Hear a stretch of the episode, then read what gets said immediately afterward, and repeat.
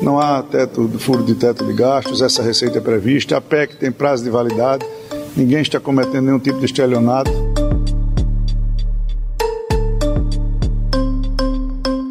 Na quarta-feira, o Congresso Nacional aprovou a chamada PEC Kamikaze, que turbinou alguns benefícios à população em período eleitoral.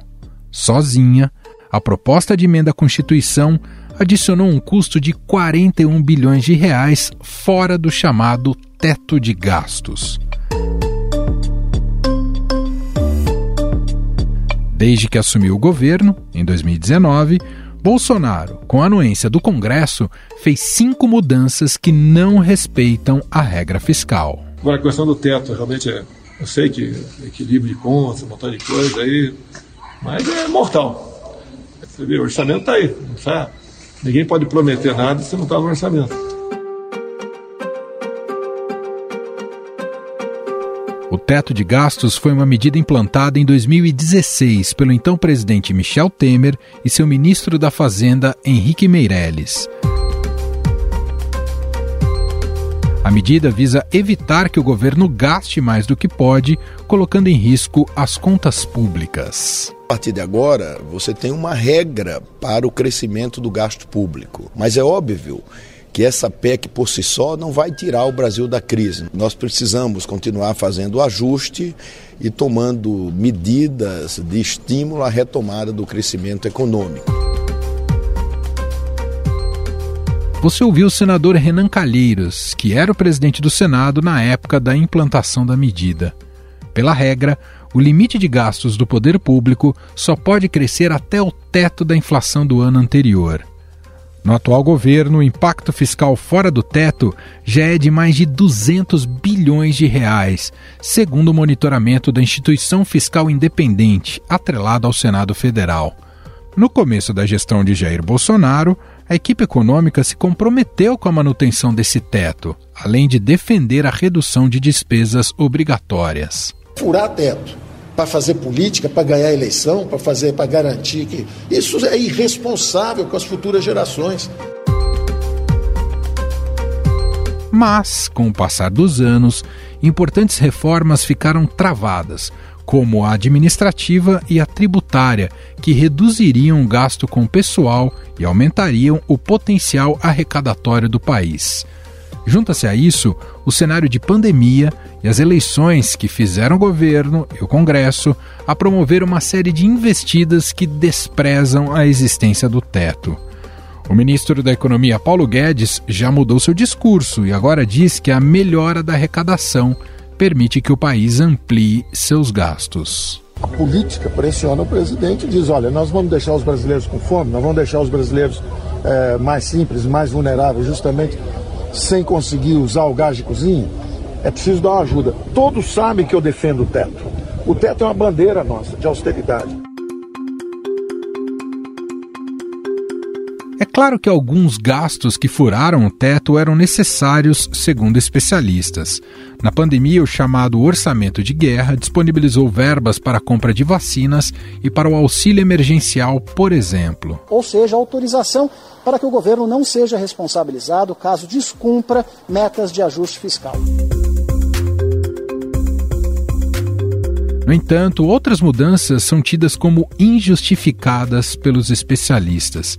Em 2019, o Congresso aprovou uma PEC que permitiu ao governo federal não contabilizar no teto de gastos as transferências federais para estados e municípios da seção onerosa do pré-sal. No total, foram 46 bilhões fora do teto. É uma riqueza de todos os brasileiros. A Câmara dos Deputados se debruçou sobre essa matéria ao longo dos últimos anos. Este é o senador Davi Alcolumbre, presidente do Senado à época. Em 2021, a chamada PEC dos precatórios acabou alterando a forma como o teto de gastos é corrigido de um ano para o outro, o que provocou um impacto de mais de 81 bilhões de reais. Que é o da responsabilidade fiscal de uma opção que fizemos em 2016 de estipular teto de gastos públicos. Então, é, são conceitos que todos nós respeitamos e buscamos fechar dentro dessa equação a fórmula de solução dos precatórios a partir desses conceitos que nós definimos como importantes. Você ouviu o presidente do Senado, Rodrigo Pacheco. Mas quais as consequências de se furar o teto de gastos? Sem essa âncora fiscal, o país passa por um período de incertezas na economia, o que provoca redução de investimentos, desvalorização do dólar e aumenta a inflação do Brasil. Saiu mais um Boletim Focus e, de novo, o mercado prevê alta na inflação e na taxa básica de juros, a Selic. Com o aumento da inflação e a moeda americana desvalorizada, o preço dos produtos cresce, diminuindo o poder de compra dos brasileiros. Além disso, para segurar a inflação, é necessário que o Banco Central aumente a taxa básica de juros, o que encarece os empréstimos para as famílias. Não apenas isso, os juros mais altos fazem com que as empresas diminuam os seus investimentos, o que gera o desemprego. O chamado desemprego de longa duração bateu recorde durante a pandemia. Quer dizer que um em cada quatro desempregados no país procura trabalho há dois anos ou mais. Mas se o governo Bolsonaro não respeita o teto de gastos, Lula também não é muito afeito à regra fiscal. Em mais de uma oportunidade, o petista já disse que vai acabar com a medida se for eleito. Nós não aceitamos a lei do teto de gasto. Até porque essa coisa do teto de gasto, ela foi feita para garantir que os banqueiros tivessem o deles no final do ano. E nós queremos é garantir que o povo tenha o seu todo dia, todo mês e todo ano.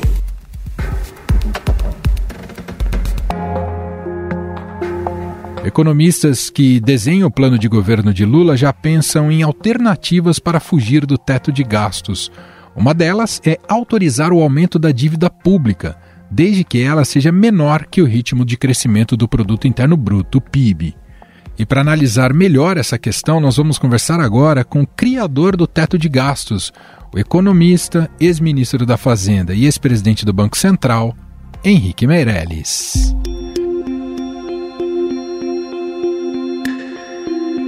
Olá, ministro, seja muito bem-vindo. Obrigado por ter aceito aqui o nosso convite. Ah, obrigado, então. Obrigado, é uma satisfação estar falando. É sempre um grande prazer estarmos aí conversando com vocês, discutindo os temas relevantes para o Brasil. Né? E tenho aqui para estar junto comigo nessa entrevista, eu convidei a repórter e colunista de economia do Estadão, Adriana Fernandes. Olá, Adriana, tudo bem? Olá, Emanuel. Olá, ministro Henrique Meirelles. Muito bem. Olá, Diana, tudo bem? Tudo é um bem. prazer falar com você também. O meu também. Ministro, o senhor estava à frente da economia do país quando foi justamente implementado o teto de gastos, né, como uma trava constitucional importante em relação à responsabilidade fiscal, responsabilidade com as contas públicas. Ministro, o senhor imaginava que tão logo o teto fosse tão avacalhado como foi nos últimos tempos, ministro? Não, o teto, é, quando foi estabelecido, ele teve um efeito uh, extraordinariamente positivo sobre a economia. Né? E uh, foi implementado com grande sucesso. Né? No período seguinte, se nós pegarmos 12 meses, de dezembro de 2016 até dezembro de 2017, nós teremos aí, nesses 12 meses uh, de 2017, ponto a ponto, um crescimento de 2,2%. Então, de uma queda de 5,2%, um crescimento de 2,2%. A média foi um pouco menor porque saiu uh, de um nível baixo, quer dizer, o país foi crescendo até conseguir sair da, da, da, do vermelho na queda do PIB. Então, não haveria nenhuma justificativa racional para deixar de lado ou violar uma âncora tão importante, né? ou talvez melhor dizendo ainda, um, uma turbina tão importante para a economia. Quer dizer, é, uns limites para os gastos públicos, mas aumentaram os investimentos privados, aumentou o emprego, aumentou a renda, etc. Mas, por outro lado, não é também uma surpresa, porque os políticos, por razões óbvias, gostam muito de aumentar a despesa pública. Futuro do teto? já que uh, muitos desses gastos, que embora uh, pela PEC uh, que foi aprovada, a chamada PEC Kamikaze, eles são, serão temporários, mas tudo indica que o próximo presidente do Brasil terá muita dificuldade para tirar uh, esses auxílios, né, esses novos auxílios, principalmente o aumento do Auxílio Brasil. Qual é, qual é o futuro do teto de gastos? Só existe uma solução, Adriana, é o, o respeito ao teto. Caso contrário, nós continuaremos nessa situação que estamos hoje, crescimento baixo e com desemprego elevado, estagnação, ou pior ainda, estagflação, quer dizer, uma inflação elevada com desemprego elevado e crescimento baixo. É, para sairmos disso, é necessário respeitar o teto. É evidente que com a, o precedente criado agora de todos esses auxílios e, e, e etc., é, esse número muito grande, que é auxílio gás, auxílio para caminhoneiro, auxílio para não sei quem, além do, do auxílio mais uh, geral para as menor renda, o próximo presidente terá certamente dificuldade de reverter isso. Mas existe uma solução. A solução é a reforma administrativa, que está parada no Congresso e que pode, deve, teria que ser refeito o, o projeto da reforma, e os resultados aí podem ser excelentes, porque você pode, inclusive, diminuindo os, os custos da, do funcionamento da máquina federal, você pode perfeitamente gerar recursos para esses investimentos sociais todos. Só no estado de São Paulo, por exemplo, para você ter uma ideia, que é menos da metade da economia brasileira total, e o governo, então, é, é, foi feita uma reforma administrativa séria, que fizemos aqui, cortando benefícios não só de uh, funcionários altamente remunerados, como também benefícios absolutamente injustificáveis de empresas dados no passado, etc. E com isso, o que nós fizemos foi gerar recursos, sim, para investimento social, para investimento de infraestrutura e etc. Você ter ideia, só em São Paulo nós entramos uh, no ano de 22 com uh, eh, 53 bilhões de reais em caixa.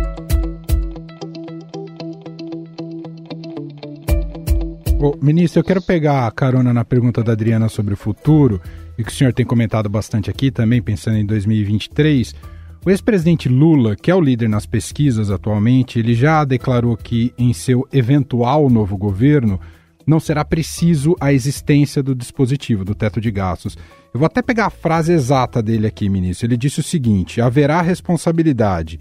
Nunca precisei do teto de gastos para ser responsável. O dispositivo foi uma forma que a elite econômica brasileira e a elite política fez para evitar que o pobre tivesse aumento nos benefícios, nas políticas sociais, na educação, na saúde, para garantir que os banqueiros não deixem de receber as coisas que o governo deve para ele. Essa é a declaração do Lula, ministro. Queria uma avaliação do senhor dessa declaração do ex-presidente e, e, e, se dá para ser responsável de fato sem o teto é, e a gente pode até pegar como exemplo o que aconteceu no governo Dilma, né? Eu acho que a, a questão é muito simples. É uma frase de campanha política. Campanha política pode-se dizer qualquer coisa, prometer terreno na Lua, etc. É normal. Todos os candidatos geral fazem isso. Tá? Certo ou errado, fazem isso. Agora, na hora que se for administrar, é, um governo que de fato tem a responsabilidade fiscal, então vai seguir o teto, por definição, porque tendo a responsabilidade fiscal, não vai gastar uh, mais do que é possível, né, que é exatamente a finalidade do teto. Agora, se não for seguir limites, etc., achar que gastar dinheiro público gera crescimento e renda, bom, isso aí nós já tivemos experiência no governo da Dilma. O resultado fala por si, como você disse. É, ministro, o senhor ah, foi presidente do Banco Central do governo Lula. É, o senhor já conversou com, com, com o ex-presidente Lula sobre a importância do teto de gastos, já que o senhor sempre teve uma proximidade né, com, com o ex-presidente? Não, não conversei sobre isso, não temos, inclusive, conversado recentemente. É normal que ele sabe a minha opinião a respeito. Eu propus o teto de gastos, ele sabe perfeitamente. Por outro lado, eu espero que a realidade depois da administração pública, quando ele diz que ele é responsável fiscalmente, que isso se transforme de fato numa realidade e, e que as despesas públicas sejam contidas e, portanto, o teto de gastos seja respeitado. A ideia de que o gasto público pode ser expandido indefinidamente porque ele gera crescimento e renda e, e portanto, arrecadação, que compensa. A história já mostrou várias vezes que não, não, é, não existe isso. O governo da Dilma é uma prova disso, é recente. Né? E o próprio governo, o primeiro mandato do presidente Lula, mostrou exatamente o, o, o contrário. Uma disciplina fiscal muito rígida. Naquela época, inclusive, o governo, para ter uma ideia, por exemplo, no primeiro ano do mandato, fixou um, uma meta de superávit primário de 4,25% do PIB. É muita coisa. Foi uma contenção de despesas brutal. E o país cresceu realmente muito e entregou 4,35% de superávit primário em 2003. Isso foi, juntamente com a política do Banco Central, que permitiu que o Brasil iniciasse um ciclo de crescimento que durou aquele período. Agora, a responsabilidade fiscal ela se reflete em números. Por isso é que eu estou dizendo, o investimento social, etc., é necessário no Brasil. É, e é possível fazer com responsabilidade fiscal, fazendo a reforma administrativa, isto é, cortando outras despesas. Antes, lá atrás, é, existia a reforma da Previdência, a ser feita, etc., que fizemos aí o projeto, começamos a discussão, votação na, na Câmara, foi muito bom. É, foi o primeiro passo. Mas agora o grande passo é a reforma administrativa. Uhum. Ministro, tem também uma falha de uma falha uma, e uma falta de, de disposição política de comunicar para a população que irresponsabilidade fiscal acarreta em graves consequências, especialmente para os mais pobres. Basta ver agora que a própria oposição criticou muito a PEC Kamikaze, mas na hora H foi lá e votou a favor. Isso é que eu digo, são duas coisas diferentes. Por isso eu estou insistindo na questão da reforma administrativa. É, numa crise como essa que o Brasil está vivendo, com esse desemprego, com essa carência, com tantas pessoas, de fato, com, com falta de dinheiro para se alimentar, é evidente que precisa se fazer esse investimento social. Não é essa a questão. Por isso é que todos votaram favorável lá, etc. É difícil mesmo votar contra. Agora, o que ninguém está discutindo é o seguinte, tá, então como é que nós, onde nós podemos, então, é cortar despesas para compensar isso. Tem muita despesa a ser cortada aí, tá certo? Ah, o custo da, da máquina estatal é um custo enorme, a máquina é gorda.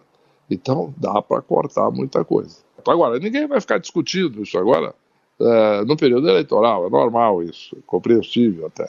Você fala aquilo que é o óbvio, você fazer investimento social, ajudar as pessoas que estão aí passando fome. É, até mesmo, é, é, é, correto, é evidente isso. Em 2023, o senhor é, acha, assim como muitos especialistas, que vai dar para tirar esses benefícios extraordinários, como é o caso do aumento do Auxílio Brasil, até porque a inflação vai, já terá corroído bastante?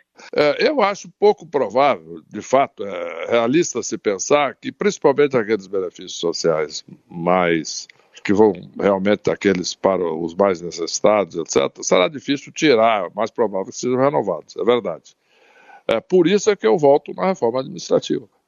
Entendeu? O caminho não é, é não renovar tudo isso, porque isso eu acho que, de, de fato, é socialmente viável no Brasil de hoje. Agora, é possível fazer a reforma administrativa e economizar mais do que o que está se gastando, com esses 41 bilhões que está se gastando com esses programas.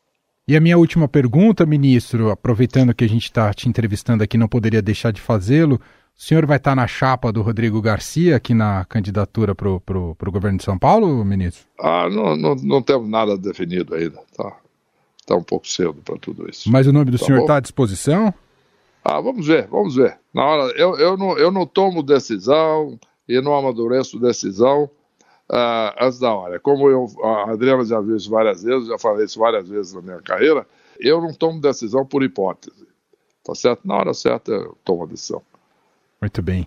Quero agradecer ao ex-ministro da Fazenda, também é, foi presidente do Banco Central, Henrique Meirelles, colunista aqui do Estadão e gentilmente atendendo aqui a nossa reportagem. Muito obrigado pela entrevista, viu, ministro? Obrigado, foi uma satisfação, um prazer muito grande falar com vocês. Um abraço a todos.